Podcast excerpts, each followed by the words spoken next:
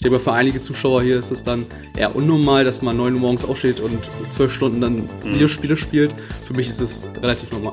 Meine Eltern haben halt immer gesagt, mach was Anständiges, nicht Computer spielen, nicht vorm, vorm Monitor sitzen den ganzen Tag. Ich bin nicht jetzt äh, etwas Besonderes, sondern ich habe einfach nur sehr, sehr viel Arbeit reingesteckt.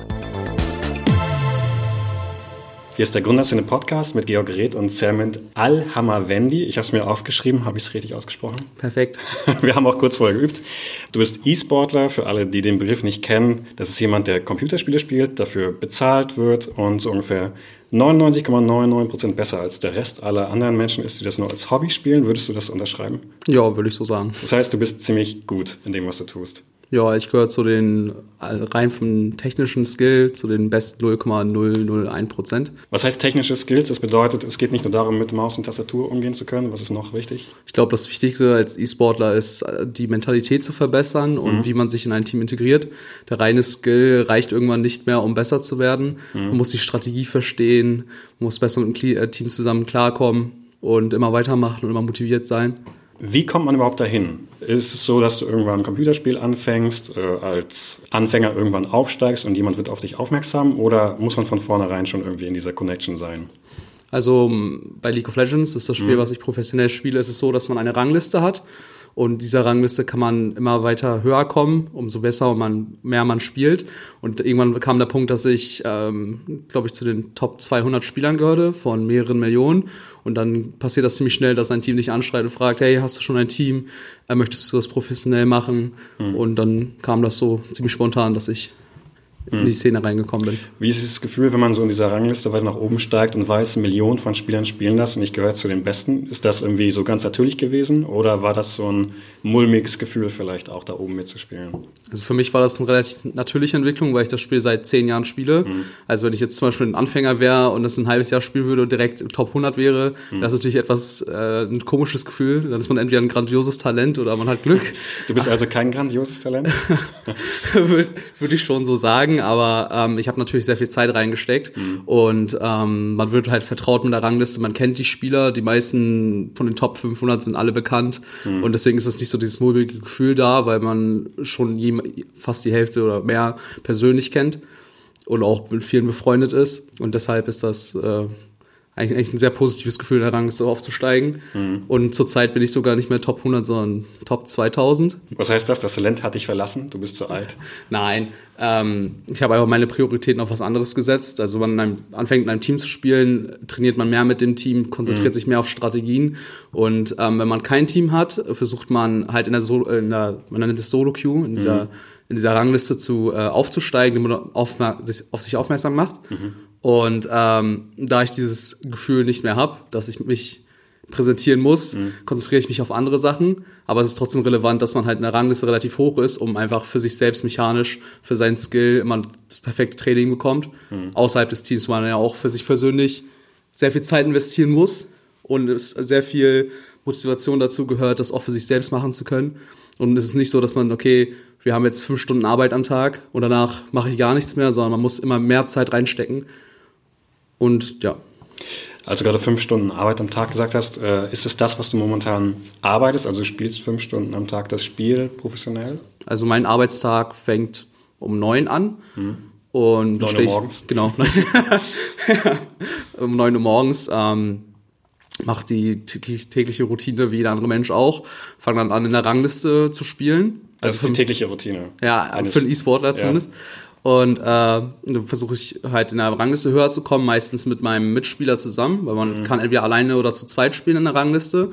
Und dann versuche ich halt immer mit, äh, mit meinen Teammates zusammenzuspielen. Das mache ich dann drei, vier Stunden und dann fängt um 14 Uhr das Tri äh, Teamtraining an. Mhm. Und kommt auf den Tag an. Wir haben Tage, trainieren wir von 15 bis 21.30 Uhr. Gibt auch Tage, wo wir erst um 19 Uhr trainieren und dann bis 22 Uhr. Aber ich würde dann schon sagen, dass per se mit meiner eigenen Motivation besser zu werden, das schon so ein 12 bis 14 Stunden Tag ist. Mhm. Aber es ist jetzt nicht nur Eigenmotivation, du bist äh, fest angestellt bei einem Team. Fest angestellt ist das falsche Wort, du bist gesponsert von diesem Team. Gamer Legion äh, ist das aktuell. Äh, wie sieht da so ein Vertrag, sag ich mal, oder Sponsoring aus?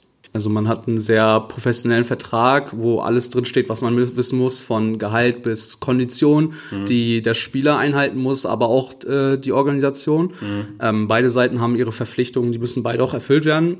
Und Beispielsweise? Ähm, ich darf zum Beispiel jetzt nicht äh, die, ähm, einen anderen Sponsor vertreten, wenn wir zum Beispiel ein Spiel auf der Stage haben mhm. vor Zuschauern. Und ich würde dann, ich habe zum Beispiel als äh, Sponsor Steel Series das ist, eine, mhm. das ist ein Brand für Tastaturen, Noise etc.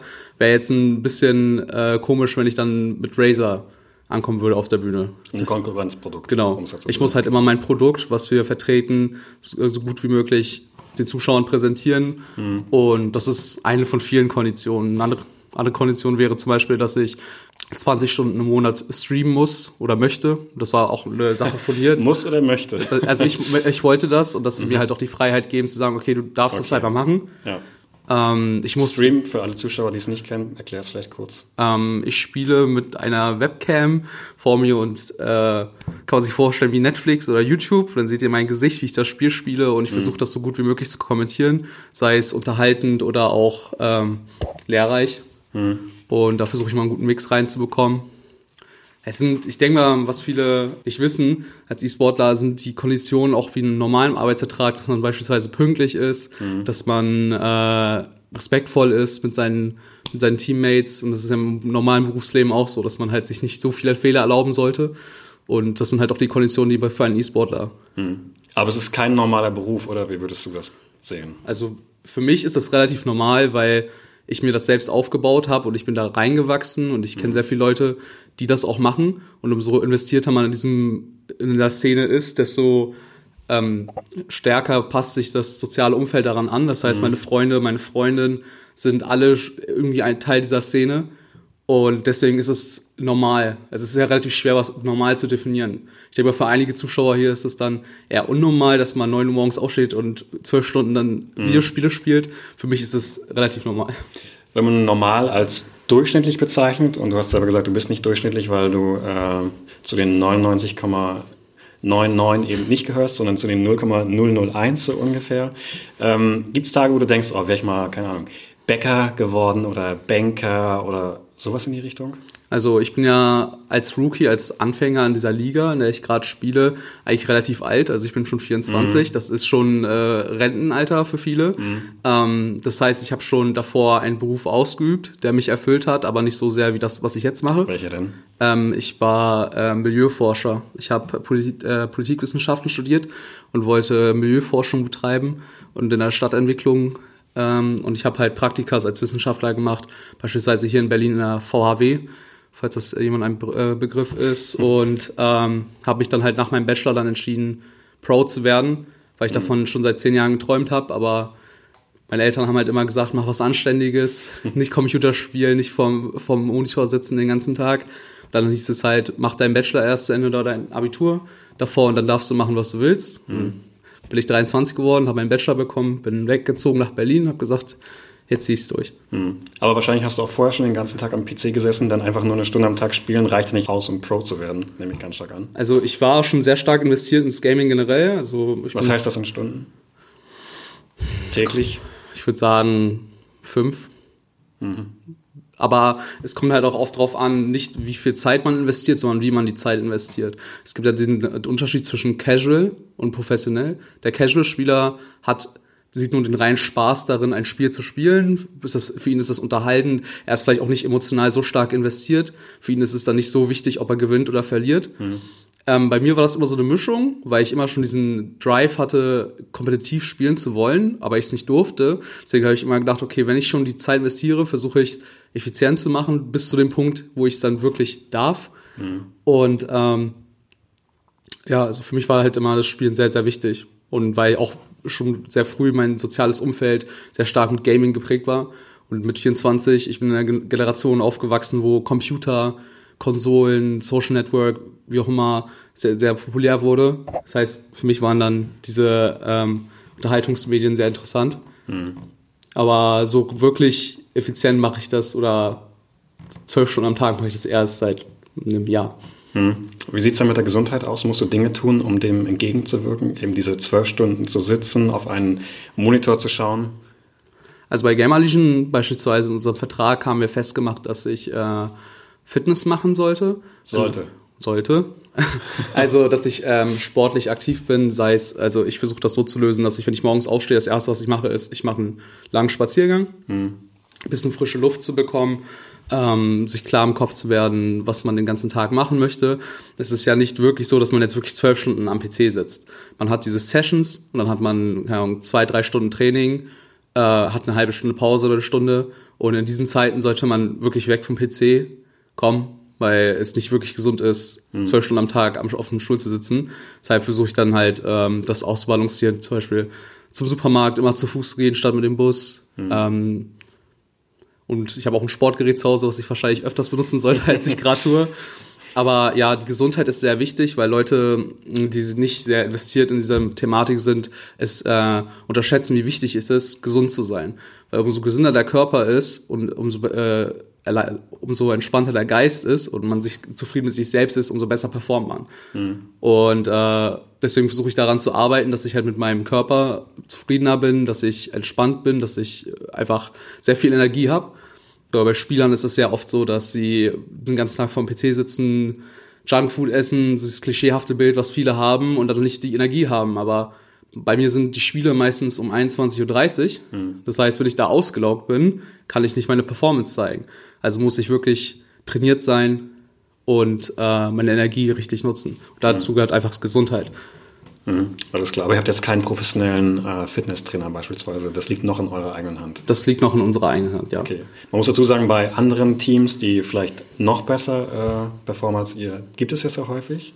Also ich habe, mein Manager ist quasi der macht viele Bereiche, der versucht mit mir viel zu reden, ist quasi auch mein Motivationscoach, auch mein mhm. Fitnesstrainer in einer anderen Hinsicht, dass er mich motiviert, aktiv etwas für meinen Körper zu tun. Mhm. Aber es ist jetzt nicht so, dass er neben mir steht und dann mir sagt, welche Übungen ich machen mhm. soll. Jetzt zehn Squats. Nee, das ist, äh, ich wünschte, es wäre so, Aha. aber nein, äh, äh, nein, so ist es, äh, an dem Punkt sind wir noch nicht.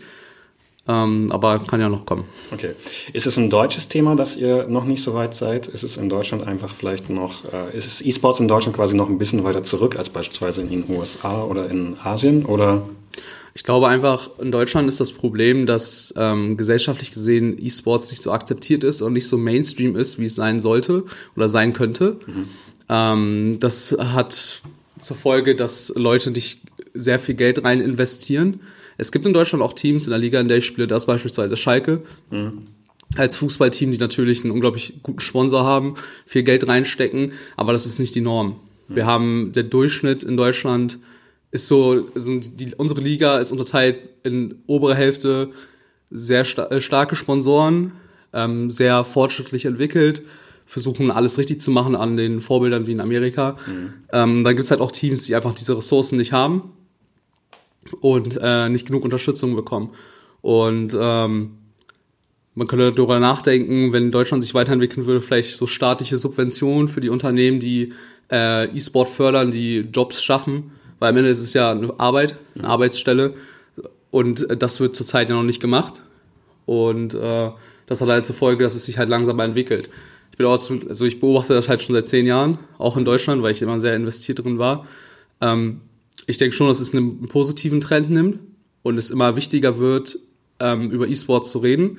Aber wir sind noch nicht an dem Punkt angekommen, wo es wirklich Mainstream ist, wo jeder auf der Straße weiß, okay, was ist E-Sport? Weil wenn ich jemandem darüber erzähle, was ich mache, ist es, es sind immer so fragende Gesichter. Das ist mhm. immer die erste Reaktion. Aber wenn ich sagen würde, ich wäre Bäcker, du wüsste jeder, was ich mache. Ja, ich habe vor ein paar Statista, äh, Statistiken rausgesucht, da hieß es, dass ungefähr 30 Prozent der Deutschen den Begriff kennen und 20 Prozent regelmäßig tatsächlich sogar E-Sports-Streams schauen, also vielleicht sogar mehr, als man denkt. Sprichst du mit den falschen Leuten? Also, mein, wie gesagt, mein soziales Umfeld ist ja wirklich in der Szene drin. Das heißt, ja. ich, hab, äh, ich erfahre relativ selten, ob Leute den Begriff kennen oder nicht. Mhm. Ähm, aber wenn ich jetzt zum Beispiel ganz neue Leute kennenlernen würde auf der Straße, ist halt wirklich mal die erste Reaktion, was das wirklich ist. Okay. Ähm, ich glaube, was auch da sehr stark helfen würde, ist, wenn man die öffentlichen Medien ähm, dazu nutzt, dieses Thema zu präsentieren. Das macht jetzt zum Beispiel seit einiger Zeit dran eSports. Ähm, ist, glaube ich, auf ProSieben, wenn ich mich nicht irre. Das ist dann zum Beispiel ein, ein Medium, das man nutzen kann, um dieses, diese Thematik Mainstream zu machen. Und das ist das, äh, wir würden das in unserem äh, äh, Spieljargon äh, Snowballen nennen. Also der Schneeballeffekt. Ähm, es muss halt etwas passieren, damit es immer weiter, immer stärker wird. Und ähm, ich glaube, an diesem Punkt sind wir noch nicht, aber wir arbeiten alle dran. Und mhm. das, das ist nicht nur aus Organisationssicht wichtig, sich zu präsentieren und das Thema halt publik zu machen, sondern auch als Spieler in den äh, sozialen Netzwerken äh, sich zu präsentieren, sich äh, auch solche Podcasts zu machen, ähm, Interviews zu machen, auf YouTube aktiv zu sein, um einfach die Reichweite zu generieren mhm. und Leuten bewusst zu machen, wie wichtig dieses Thema ist und äh, wie viel Geld und wie viel Motivation und Arbeit dahinter steckt. Und wenn wir diesen Punkt erreicht haben, wird sich noch einiges ändern. Aber würdest du dir wirklich wünschen, dass die traditionellen Medien da einsteigen? Ist es nicht eigentlich gerade das Gute am Internet, dass eben jeder auf Twitch beispielsweise einen Stream haben kann und entsprechend da groß werden kann? Ist es nicht viel cooler als so ein lineares Fernsehen? Mm, ich sehe es in zwei verschiedenen, also ich sehe es in, aus zwei verschiedenen Perspektiven. Auf einer Seite finde ich es gut, dass es eine Nische ist, wo man sich selbst verwirklichen kann mhm. und nicht so wirklich diese, diesen Druck von den öffentlichen Medien verspürt. Aber ich würde es sehr wichtig finden, die öffentlichen Medien dazu zu nutzen, die Leute darauf auch aufmerksam zu machen, was dieser Bereich ist. Also ich möchte jetzt nicht, dass meine Oma ähm, anfängt mit 65 E-Sportler zu werden. So, das das ist nicht das, was die Intention dahinter ist, sondern die einfach die gesellschaftliche Akzeptanz dahinter, dass man ähm, diesen Beruf einfach nur anerkennt. Das fängt mhm. ja auch schon bei ganz äh, banalen Sachen an, wie äh, man einen Antrag stellt oder äh, im Studium Leuten davon erzählt dass man äh, E-Sport betreibt, es ist immer irgendwie schwer zu rechtfertigen, was man macht, weil die Leute nicht wirklich investiert darin sind. Und die öffentlichen Medien sind, auch wenn wir sagen, YouTube ist eine äh, extrem große Plattform geworden oder Twitter, die öffentlichen Medien werden trotzdem noch sehr stark konsumiert in Deutschland, vor allem von einer älteren Generation. Und die müsste man erreichen und denen erklären, was wir überhaupt machen. Mhm. Und ich denke mal, das ist auch einfach ähm, sehr wichtig für junge Talente, die beispielsweise mit 14 in, der Rangliste sehr hoch sind und ihren Eltern erklären möchten, okay, ich möchte E-Sportler werden, aber die Eltern dann eher eine konservative Einstellung haben und nicht wissen, was es ist und sagen eher, okay, mach etwas Anständiges in, An mhm. äh, in Anführungszeichen, aber wenn sie dieses Verständnis hätten, diese, wenn sie das durch die öffentlichen Medien konsumiert hätten, würden sie mehr Verständnis dafür haben und dieses Potenzial darin sehen. Mhm. Also ist es im Endeffekt wichtig, dass es ein Mainstream wird, um einfach junge Talente fördern zu können. Okay, jetzt kann natürlich nicht jeder ein äh, Pro-Spieler werden. Du sagst, ähm, dass du zu den teilweise 100 Besten gehört hast, 200 Besten. Das sind eben sehr wenige dann in Deutschland. Würdest du wirklich empfehlen, diesen Berufsweg einzuschlagen, wenn die Chance auf einen Erfolg so gering ist? Es kommt immer darauf an, das meine ich auch mit dem Unterschied Casual und Kompetitiv. Für mich war es immer stand überhaupt nicht in Frage, ob ich dieses Spiel für mich ernst nehme oder nicht, weil ich wollte immer jedes Spiel gewinnen. Mhm. Und den Beruf E-Sportler zu erreichen oder diesen Weg zu bestreiten, das kann jeder. Ich bin nicht jetzt äh, etwas Besonderes, sondern ich habe einfach nur sehr, sehr viel Arbeit reingesteckt. Das mhm. ist wie in jedem anderen Beruf auch. In dem man sehr gut sein möchte, muss man sehr viel Zeit reinstecken. Rein technisch gesehen kann jeder, jeder E-Sportler werden. Aber da beispielsweise wieder zum Thema mit Familie zu kommen, wenn dieser Beruf nicht akzeptiert wird und man dieses Talent in seinen eigenen Kindern nicht sieht, kann man es ja auch nicht fördern. Und dann wird dieser, wird dieser Fortschritt einfach gehemmt. Mhm. Aber ich würde jedem, der Lust darauf hat und äh, investiert in Videospielen ist, diesen Beruf natürlich ans Herz legen, weil das eine sehr schöne Sache ist. Mhm. Jetzt hast du selber ja gerade gesagt, mit deinen 24 Jahren bist du quasi schon im Rentenalter. Das heißt, der Beruf ist ja zeitlich sehr begrenzt. Wann würdest du aufhören müssen, weil du zu alt bist? Ich denke mal, ich glaube, rein biologisch gesehen fangen so die Reflexe an, mit 35 bis 40 etwas äh, schlechter zu werden. Mhm. Bin auch äh, jetzt nicht äh, der Experte in Medizin. Mein Ziel ist es, Pro-Player zu sein, bis ich 30 bin. Mhm. Ich, also das war etwas falsch formuliert. Ich bin nicht unbedingt im Rentenalter, aber mit 23 erst anzufangen, ist für viele Teams ein Problem. Weil sie das Gefühl haben, okay, ich nehme lieber einen 16-Jährigen, der vielleicht noch nicht so äh, fest im Leben steht, der noch nicht so sich seine Meinung gebildet hat, den man noch so ein bisschen manipulieren in Anführungszeichen kann, mhm. sehr, ihm sehr viel beibringen kann. Und dann bei mir haben sie dann halt immer die Angst zu sagen, okay, er ist schon 23, vielleicht hat er Verpflichtungen, die ein 16-Jähriger nicht hat, vielleicht hat er Frau, Kinder, vielleicht ähm, möchte der das nur ein halbes Jahr machen, aber ein 16-Jähriger, der hat ja viel mehr Freiraum in seiner Lebensplanung. Mhm. Und der kann ja sagen, okay, ich mache das jetzt für sechs, sieben Jahre, so ist es in den meisten Fällen so, dass sie mit 16 anfangen. Aber bei mir ist dann halt immer so dieser, diese Hemmung da von den Teams. Das heißt, ich muss doppelt so viel arbeiten wie andere Spieler, um einfach äh, in, auf diesem Level Durchschnitt zu sein und dann einfach zu beweisen, okay, ich bin es wert, mich eine Zeit zu investieren und das Vertrauen äh, herzustellen, dass ich wirklich das machen möchte für einen längeren Zeitraum. Längerer Zeitraum ist natürlich trotzdem begrenzt, wenn du sagst, es sind jetzt noch ungefähr sechs Jahre. Das bedeutet, sechs Jahre musst du jetzt noch durchpowern und dann stehst du wieder bei Null? Mm, es gibt ja verschiedene Möglichkeiten, diesen Beruf auch weiterhin zu machen. Also meine Idee war es ja, auch wie ich gesagt habe, ich habe Politikwissenschaften studiert, auch wenn ich in der Milieuforschung irgendwie geendet bin, hatte ich immer so diesen Drive zu sagen, okay, vielleicht ist es interessant, in der Politik, im Bereich E-Sports zu arbeiten, dieses Thema auch politisch einfach weiterzubringen, das ähm, mehr zum Mainstream zu machen. Und man könnte ja, es gibt verschiedene Richtungen, man könnte ja nach seiner Spielerkarriere Coach werden beispielsweise oder äh, Manager für ein Team. Also mein, mein, Manager zum Beispiel ist Mitte 30. Mhm.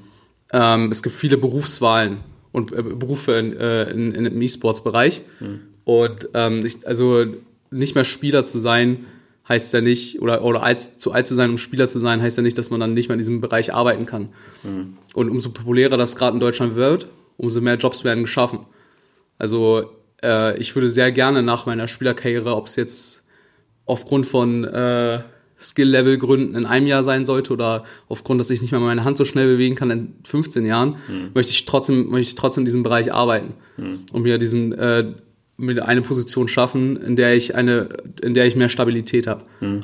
Ein anderer Grund könnte natürlich auch total trivial sein. Das Spiel, was du spielst, wird vielleicht einfach nicht mehr beliebt sein. Was mhm. dann? Ja, das ist natürlich sehr schade, weil am Endeffekt äh, muss ja Geld reinfließen, damit die Spiele auch gut bezahlt werden mhm. können. Wenn jetzt äh, im nächsten Jahr League of Legends sterben würde und man überhaupt kein Interesse mehr darin besteht, dann ist es natürlich ein extrem hohes Risiko für meinen Beruf.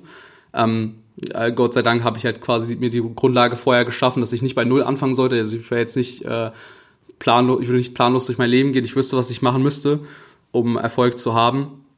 Aber Riot Games, also die mhm. äh, Gründer von League of Legends, haben einen sehr positiven Trend gerade. Also die produzieren mehr Spiele, die machen mehr Content und es sieht jetzt gerade nicht so aus, als würde das Spiel in einem Jahr nicht mehr relevant sein. Deswegen mache ich mir dahingehend nicht so viel Sorgen. Ist es wirklich so, du wachst nie morgens auf und denkst so, oh scheiße, wieso habe ich das bloß gemacht? Das war vielleicht doch ein Fehler. Mm, ich, ich stehe ja auf und äh, hau mir gegen den Kopf, wieso ich das nicht schon sechs Jahre vorher gemacht habe. das ist eher so, wieso ich mich selbst kritisiere. Aber ähm, ich weiß nicht, wie das bei anderen Spielern ist, aber es ist wirklich das Erste, was ich, äh, an was ich denke, wenn ich aufstehe, ist League of Legends und das Letzte ist, dass ich League of Legends spielen will. Das klingt aber auch ein bisschen traurig.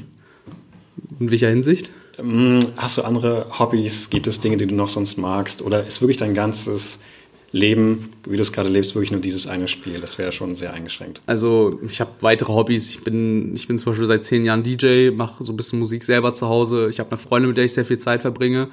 Aber mein kompetitiver Drive, besser zu werden, ist einfach so stark, dass ich einfach, wenn ich morgens aufstehe, das Einzige, was ich will, ist besser werden. Mhm. Und äh, es ist schwierig zu erklären, weil ähm, man könnte auf einer Hinsicht sagen, okay, das hört sich so isoliert an, man macht irgendwie nur eine Sache, ist das nicht irgendwie ungesund?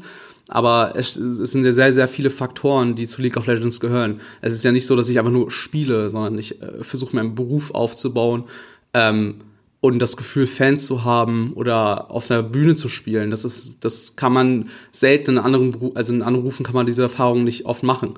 Und ich habe, ähm, wo ich mir dann wirklich sicher war zu sagen, okay, ich werde jetzt Fulltime Pro und ich würde dann nichts mehr, anderes in meinem Leben machen wollen, ist, wo ich das erste Mal auf einer LAN gespielt habe. Das ist eine LANs sind Veranstaltungen, wo wirklich die Spieler auf der Bühne stehen und dann das vor Zuschauern spielen. Bin ich extra nach Wien geflogen zur Comic Con. Und da waren nicht mal wirklich viele Zuschauer, ich glaube zwischen 100 und 300. Mhm. Aber allein dieses Gefühl, okay, da sitzen, selbst wenn es nur eine Person wäre, die da zuschaut und mir dabei zuschaut, wie ich spiele. Und wenn man dann noch gewinnt und Preisgeld bekommt, einen Pokal, das ist ein Gefühl, was sehr, sehr äh, schwer zu replizieren ist in anderen Berufen. Hm. Ähm, ihr habt gerade vor ein paar Monaten, waren es zwei, drei Monate, die ESL-Meisterschaft gewonnen. Mhm. Wie war das für ein Gefühl? Ähm, man muss dazu sagen, dass wir da vorher in der zweiten Liga gespielt haben. Das heißt, das äh, Skill-Level ist natürlich etwas oder sehr stark niedriger als in der ersten mhm. Liga. Mhm.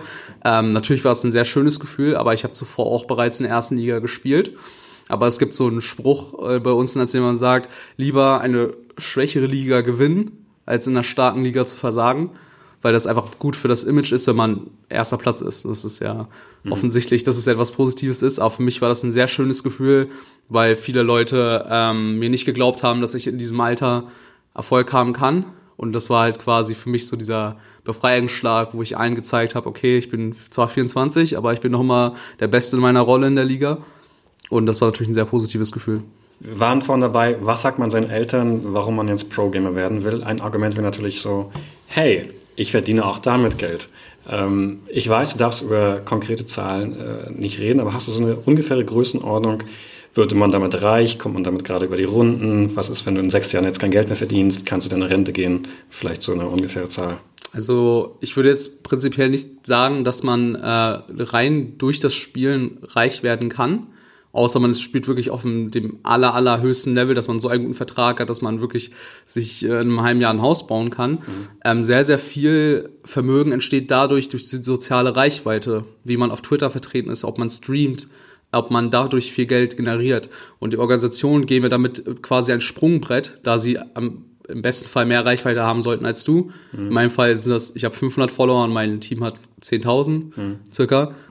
Und ich kann damit meine Reichweite generieren. Und dann erhöht sich dann natürlich mein Vermögen, mein Wert als Spieler. Ähm, Größenordnung, also es kommt halt wirklich darauf an, welche, auf welche Liga man spielt, welche, für welches Team, welcher Position sie sind. Ähm, es gibt Teams, die zahlen gar nicht. Das hatte ich auch schon in meiner Karriere, dass ich halt einfach für nichts gespielt habe, einfach nur um mich zu beweisen. Es gibt Teams, die zahlen Mindestlohn, zahlen 450 Euro. Es gibt auch Teams, die zahlen dir 4000 Euro äh, netto im Monat. Das kommt immer sehr darauf an, wie viel, wie, was für einen Wert du als Spieler hast. Und ähm, ich würde mich in diesem Spektrum im Mittelfeld mhm. sehen. Und dann kommt es mal sehr stark auf die Verhandlungsbasis drauf an. Also wenn ich jetzt zum Beispiel ein sehr, sehr bekannter Streamer bin, sagen wir mal, falls das jemand berücksichtigt wäre, hätte so eine Reichweite wie Ninja, der, der Fortnite-Streamer. Wenn ich dann da in eine Vertragsverhandlung reingehen sollte und sagen, okay, ich habe zwei, äh, 10 Millionen Follower. So, wenn ihr wollt, dass ich für euch spiele, dann gebt mir bitte mehr Geld, weil ich gebe euch meine Reichweite. Mhm. Und so kann man sehr, sehr stark sein Gehalt argumentieren und erhöhen. Ähm, diese Möglichkeiten habe ich bis jetzt in meiner Karriere noch nicht. Ich habe jetzt nicht die unglaubliche Reichweite. Das heißt, mein Wert als Spieler beruht nur darauf, wie gut ich bin. Und deshalb ist mein äh, Gehalt, sagen wir mal, in diesem Spektrum im Mittelfeld gesiedelt. Mhm. Aber das ist natürlich noch sehr ausbauungsfähig. Von den Teams her, bei denen du gespielt hast, hast du teilweise nur irgendwie ein, zwei Monate bei den Teams gespielt. Jetzt gerade bist du seit Mai, glaube ich, dabei, mhm. bei dem aktuellen Team. Äh, das heißt, man wechselt die Teams sehr häufig. Geht damit auch immer so eine Gehaltserhöhung einher oder ist das jedes Mal wieder eine neue Verhandlungsbasis? Also als ich mit League of Legends vor einem Jahr angefangen habe, habe ich äh, für nicht sehr viel Geld gespielt, beziehungsweise gar kein Geld, sondern nur das Preisgeld, was ich am Ende bekommen würde. Mhm. Das ist in den meisten Fällen so, dass man sich, äh, ist es sehr selten, dass das erste Team, was man hat, wirklich schon ein Superstar ist. Da muss schon mhm. sehr, sehr viel richtig in deiner Karriere gelaufen sein, dass du halt wirklich mit dem ersten Team den super Erfolg hast. Ähm, Teams zu wechseln hat, kann verschiedene Gründe haben. Bei mir war das beispielsweise so, dass ich äh, in Deutschland gespielt habe in der ersten Liga und dann habe ich äh, kurzzeitig darüber nachgedacht, wieder zu studieren habe dann mein Master angefangen und nach drei Wochen abgebrochen, weil ich dann gedacht habe, ups, vielleicht was und vielleicht solltest du doch weiter League of Legends spielen, weil es dir so viel Spaß macht. Das heißt, ich muss dann wieder bei Null anfangen, habe dann wieder in der zweiten Liga gespielt, ohne Geld zu bekommen. Dann bin ich einen Split nach Italien gegangen, weil ich dann das erste Mal wirklich Geld dafür bekommen habe und als äh, junger Mensch, der drei Jahre studiert hat, und wir wissen ja alle, wie Studenten mehr oder weniger leben, ist natürlich Geld zu haben etwas Verlockendes. Was nicht unbedingt die beste Entscheidung war, nach Italien zu gehen. Warum jetzt genau? ähm, weil die Liga nicht wirklich stark ist und äh, es nicht gut für dein Image ist, wenn du in einer schwachen Liga nicht gut spielen kannst. Mhm. Weil die Leistung ist ja nicht nur dadurch bedingt, wie gut du spielst, sondern du hast halt vier Mitspieler. Mhm. Und das Team war, in dem ich gespielt habe, war nicht wirklich stark. Das heißt, dass meine, dass mein Ansehen dadurch gesunken ist, mhm. weil wir als Team einfach nicht gut waren. Ich möchte jetzt nicht meine, die Verantwortung über meine Performance auf meine anderen Mitspielern schieben, aber so ist es halt am Ende. Also es ist mal ein sehr gutes Indiz, wenn man länger bei einem Team ist weil das auf einer Seite bedeutet, okay, das Team und die Organisation macht sehr, sehr viel richtig. Die bezahlen dich fair, geben dir pro Split eine Gehaltserhöhung, geben dir die Möglichkeiten, besser zu werden. Das ist für mich ein sehr, sehr wichtiger Punkt, dass ich wirklich mehrere Coaches habe, die sich in verschiedenen Bereichen auskennt, auskennen. Ja, ich hoffe natürlich, dass ich meine Karriere jetzt länger bei Germanischen bleiben kann. Aber wenn ich dann an einen Punkt komme, wo ich dann denke, okay, die Konditionen erfüllen sie nicht mehr, ich bin, äh, die Coaches können mir nichts mehr beibringen oder ich meine, äh, sie, sie bezahlen mir zu wenig Geld, weil ich der Meinung bin, ich bin als Spieler mehr wert, mhm. dann würde ich mir natürlich ein anderes Team suchen. Es ist halt keine, es ist nicht, äh, es ist nicht unbedingt etwas Schlechtes, einen Spieler zu haben, der oft seine Teams wechselt. Guck mal auf den Grund an wenn du einmal dafür bekannt bist, dass du Teams wechselst, weil du dich nicht äh, einfügen kannst mhm. in das Team oder ähm, es gibt auch viele Spieler, die sind einfach sehr, sehr schwer ihnen etwas beizubringen oder mit ihnen generell zu arbeiten. Wenn du eine schlechte Persönlichkeit hast, wenn du Social Anxiety hast und einfach nicht, äh, nicht das einfach rüberbringen kannst, was du möchtest. Es gibt sehr, sehr viele Faktoren, wo es nach hinten äh, äh, gehen kann. Und wie würden deine Trainer dich beschreiben? Also ich meine, die haben mich halt äh, die Möglichkeit gegeben, hier den Podcast zu machen, deswegen denke ich schon, dass ich ein sehr kommunikativer Mensch bin. Ähm, ich das heißt, die anderen vier Teammitglieder hätten nicht gepasst. Ähm, ich denke mal, dass es einfach bei mehreren, bei zwei Spielern einfach an der Sprache liegt, ja. dass sie nicht Deutsch sprechen. Ihr seid ein Team aus Deutschen, Dänen und Schweden. Mhm. Und ähm, ich denke mal einfach, äh, ohne mir jetzt selbst auf die Schulter klopfen zu wollen, ich denke mal, das hat auch was mit Wortgewandtheit zu tun und wie viel man auch wirklich daraus holen möchte. Und ähm, ich bin, als ich zu Gamer Legion gegangen bin, halt, bin ich mit dem Anspruch reingegangen, okay, ich möchte mehr Reichweite generieren, ich möchte auf mich aufmerksam machen, ich möchte den Leuten meine Geschichte erzählen und auch den Leuten Mut machen, diesen Beruf auszuüben. Und ähm, das unterstützen sie natürlich, weil ich halt Gamer Legion hier gerade versuche positiv zu repräsentieren. Und deswegen haben sie mich halt wahrscheinlich ausgewählt. Hm. Du meinst äh, im Vorgespräch, dass es mit deinen Eltern nicht so leicht war, weil du gerade von deiner Geschichte gesprochen hast. Was war jetzt das Problem? Die wollten nicht, dass du E-Sportler wirst? Meine Eltern sind sehr konservative Menschen, üben ihre Religion sehr stark aus. Äh, also ich bin halt Moslem. Das heißt, als Mann ist man dazu in einigen Situationen da etwas dazu gedrängt, in Arbeit, in, relativ früh in seinem Leben zu arbeiten, Geld nach Hause zu bringen. Mein Vater hat 40 Jahre lang in einer Autofirma gearbeitet, mein Bruder arbeitet in dieser Autofirma, meine Schwester hat in dieser Autofirma gearbeitet. Deswegen war es so eine relativ natürliche Entwicklung, dass ich wahrscheinlich auch da arbeiten sollte.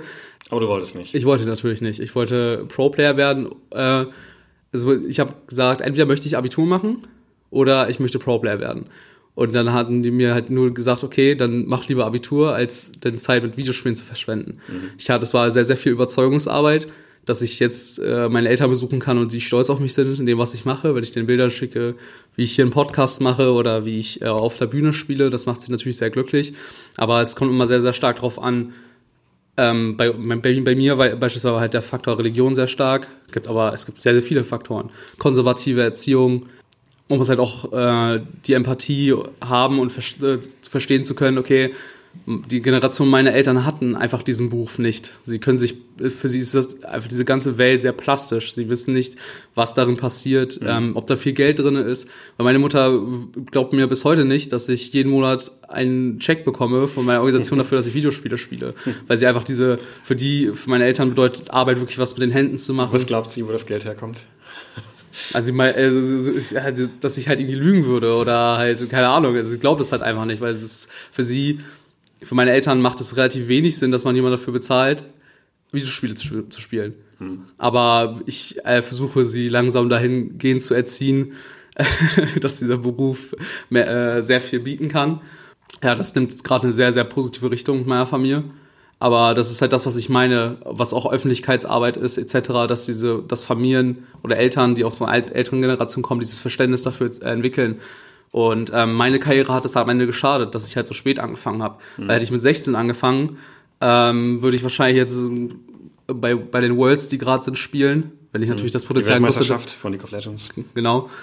Oder hätte, wie auch immer, man kann natürlich nicht immer sagen, was passiert wäre, aber im Endeffekt habe ich halt sieben Jahre verloren in denen ich hätte besser werden können, mhm. die nicht genutzt wurden. Und mhm. jetzt ist natürlich ein bisschen schwer zu sagen, okay, wenn jetzt in sieben Jahre schon, also ich müsste jetzt nochmal sieben Jahre investieren, um diese Zeit aufzuholen. Das heißt, ich versuche halt einfach mehr zu machen als jeder andere, mhm. um das aufzuholen. Was der gesellschaftlichen Debatte auch mal schadet, ist, äh, das kriegst du sicherlich auch jedes Mal immer äh, negativ mit, Amokläufe, plötzlich heißt es, oh, das waren ja alles Killerspieler, die haben den ganzen Tag Computerspiele gespielt. Ähm, zuletzt zum Beispiel äh, beim Amoklauf in Halle war das, glaube ich. Wie reagierst du darauf, wenn vielleicht auch Leute auf dich zukommen und sagen, oh, das ist ja dieser Killerspieler, der spielt den ganzen Tag nur in seinem Keller Videospiele? Also ich glaube, das ist einfach nur aus politischer Sicht und gesellschaftlicher Sicht eine Projektion auf Probleme, die gar nicht da sind. Das hast du doch dir schon mal irgendwo zurechtgelegt, diesen Satz, oder? Ja, ich meine, ich habe es studiert, das heißt, ich habe hab mich schon mal mit diesem, dieser Thematik äh, beschafft, äh, befasst. Ähm, nee, ich glaube einfach, ähm, es ist sehr, sehr schwer, zu, die, so eine Tat zu rechtfertigen oder irgendwie zu sagen, okay, er hat diese Tat begangen aus bestimmten Gründen. Es ist relativ einfach, so einem jungen Phänomen wie E-Sports oder Videospielen die Schuld dafür zu geben. Aber beispielsweise die Filmindustrie ist äh, schon viel länger da und es gibt Horrorfilme, aber nur wenn man Horrorfilm äh, schaut, heißt ja nicht, dass man ein Killer ist. es ist, es ist so eine, so eine Mischung, also es ist ein, meine Meinung, muss nicht jeder haben. Ich glaube, es ist einfach eine Mischung daraus, dass sie einfach auf einer Seite zu faul sind, sich wirklich mit der Thematik zu beschäftigen oder diese Ignoranz einfach gegenüber dieser ganzen Szene oder äh, sie sich das einfach sehr, sehr einfach machen wollen. Und es ist einfach eine super gute Schlagzeile. Also wenn man auf der Bild liest, äh, CSGO-Spieler hat das und das getan. Es ist einfach, es ist einfach so gut zu verkaufen. Es ist einfach unglaublich. Äh, aber wenn ich das dann halt lese, ich habe das halt schon so oft mitbekommen, dass es dann so mittlerweile so so ein Schulterzucken ist. So. Das ärgert dich nicht mehr. Ja, also ich denke mir so, ja, ist halt irgendwie wie immer. Aber was mich halt wirklich fasziniert hat bei diesem Mal, ich dachte halt wirklich, dass wir halt nicht mehr an diesem Punkt sind, wo wir Killerspielen die Schuld dafür geben, weil mhm. ich weiß da noch, als ich relativ jung war als Kind, da mit 9-11 etc., mhm. wo dann auch äh, sowas wie Counter-Strike beliebter wurde. Mhm. Oder, Oder, früher war ja Quake und Unreal ja. Tournament war ja sehr, sehr schlimm in den Medien. damals, glaube ich, auch Winnenden war auch damals in den Medien ja. mit äh, Counter-Strike. Und äh, ich dachte, wir, wir halten uns einfach von dieser Thematik mittlerweile distanziert oder wir hätten einfach daraus gelernt, ähm, dass Killerspiele, Killerspiele in Anführungszeichen, mhm. äh, nicht dazu führen, dass man äh, ein Mörder wird. Das hat, das ist das Einzige, was mich geschockt hat, als ich das gelesen habe. Ich dachte halt echt erstmal, das wäre Postillon. Also ich dachte also, ich, ich hätte halt niemals gedacht, dass wir nochmal wirklich 2019 über so etwas reden. Weil mittlerweile, auch wenn wir nicht Mainstream sind, aber die Nische, die wir haben oder diese Szene wird immer, immer größer. wir generieren immer mehr, mehr Berufe damit. Wir generieren Geld. Die Gaming-Industrie macht weltweit mehr Geld als die Filmindustrie. Mhm. Okay, dann lass uns über was anderes reden, weil du meintest, man sollte nicht mehr darüber reden. Das stimmt eigentlich. Äh, du spielst jetzt League of Legends. Ähm, vorhin haben wir schon ungefähr gesagt, was passiert, äh, wenn Riot es anstellt. Du sagst, das machen sie wahrscheinlich nicht. Nehmen wir jetzt mal an, das machen sie doch. Morgen werden außersehen die Server abgeschaltet. Was mhm. machst du denn? Ich würde meinen Master in Politikwissenschaften machen. Das heißt, du würdest nicht jetzt der Szene erhalten bleiben und vielleicht nochmal fünf Jahre dich in ein neues Spiel reinwuseln, um da die Top 1 zu werden? Mm. Oh, das ist eine sehr gute Frage. Ich glaube, meine Liebe zu diesem Spiel ist so, so stark, dass es für mich irgendwie sehr schwierig ist, das nochmal in einem anderen Spiel, diese Erfahrung und diese Gefühle zu entwickeln. Du bist natürlich noch sehr jung, für die Szene vielleicht sehr alt, aber im Vergleich ja. äh, zu normalen Berufen, muss ich jetzt sagen, mit 24 doch recht jung. Du glaubst nicht, dass du dich nochmal neu verlieben könntest? Also ich habe halt Spiele, die ich auch so nebenbei spiele, wo ich mir vorstellen könnte, wenn ich da genug Zeit investieren würde, ich wirklich gut drin wäre es ist halt sehr, sehr schwierig zu beantworten, weil ich diese Erfahrung nicht mache. Gerade mhm. ich, ich weiß nicht, wie es wäre, wenn es League of Legends nicht gäbe. Ich kann daran gar nicht denken, weil einfach so viel in meinem Leben einfach um League of Legends ist. Ähm, aber ich könnte mir schon vorstellen, dass ich nach League of Legends, keine Ahnung, äh, Tekken Pro werden würde, weil ich das Spiel cool finde. Aber für mich gab es halt nur League of Legends und wenn League of Legends nicht mehr da ist, dann würde ich das machen, worin ich als Zweite sehr, sehr gut drin bin und das ist dann als Wissenschaft, Wissenschaftler zu arbeiten. Mhm. Vorhin hast du es ganz kurz angedeutet, äh, Riot Games, die Entwickler von League of Legends, haben gerade erst vor ein paar Tagen, glaube ich, sechs, sieben neue Spiele vorgestellt. Das reizt sich also nicht.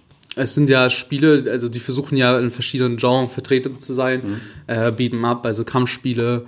Ich glaube, die machen auch so einen Overwatch-Ableger, quasi einen Ego-Shooter. Mhm. Project A. Ja es reizt mich schon, weil ich das, weil ich alles interessant finde, was irgendwie in diesem League of Legends Setting stattfindet. Also, wenn ich die Charaktere sehe, den Artstyle, dann finde ich das immer schon sehr prickelnd. Ist aber jetzt nicht so, dass ich jetzt sagen würde, ich würde jetzt sehr viel Zeit drin investieren, weil ich einfach diese Zeit nicht habe. Also, ich, ich habe vielleicht ein wenn ich vorm Fernseher sitze, am Abend eine halbe Stunde Zeit, was anderes zu spielen und dann spiele ich keine Ahnung, Mario Kart mit meiner Freundin. Aber es ist jetzt nicht so, dass ich nochmal irgendwie emotional investiert wäre und sagen würde, okay, ich möchte jetzt der beste Mario Kart-Spieler werden. Das mhm. heißt, oh, ich, ich glaube, man muss da schon sehr, sehr, sehr motiviert sein und man muss für sich einschätzen können, was man will. Man, das ist halt wirklich uh, no point of return. Like, man, man muss wirklich alles rein investieren. Man muss sich sicher darüber sein und dann ist relativ wenig Platz dafür, in einem anderen Spiel so gut zu werden. Mhm. Vorhin hast du von Fans geredet und wie es ist, auf der Bühne zu stehen. Könntest du dir wirklich vorstellen, jetzt wieder in so einen normalen Beruf, wie du es gerade sagtest, als Plan B zurückzugehen und plötzlich vielleicht nicht mehr so halb im Rampenlicht zu stehen, nicht mehr auf der Bühne zu stehen, sich nicht mehr selbst präsentieren zu können? Das, ist, das würde mir natürlich fehlen, aber also ich wollte ja immer sehr gerne in einem wissenschaftlichen Kontext arbeiten, in sozialen Programmen. Ich habe ähm, in der Flüchtlingshilfe als Wissenschaftler gearbeitet, auch wenn sich das ein bisschen abstrus anhört. Man kommt da ja in Kontakt mit Menschen. Es ist ja nicht so, dass sie, sie mich jetzt irgendwie anhimmeln würden oder ich bin der coolste Wissenschaftler oder so. Mhm. Aber ähm, sie schenken mir trotzdem eine Art von Aufmerksamkeit. Und äh, es ist einfach nur etwas anders. Und deswegen, ich glaube einfach, um dann dieses Gefühl zu kompensieren, dass man keine Fans mehr hat und nicht äh, jeden Tag darüber reden kann oder möchte, wäre für mich einfach Menschen zu helfen. Das ist so, so würde ich das persönlich kompensieren. Finde ich ein sehr schönes Schlusswort. Möchtest du noch was ergänzen? Ansonsten vielen Dank für das Gespräch. Ich würde nur sehr gerne Team Legion dafür danken, dass sie mich vorgeschlagen hier, äh, vorgeschlagen haben und äh, allen Spielern Mut machen, dass man auch im höheren Alter sehr, sehr gut spielen kann, damit eine Karriere aufbauen kann. Vielen Dank für das Gespräch, Simon. Vielen Dank.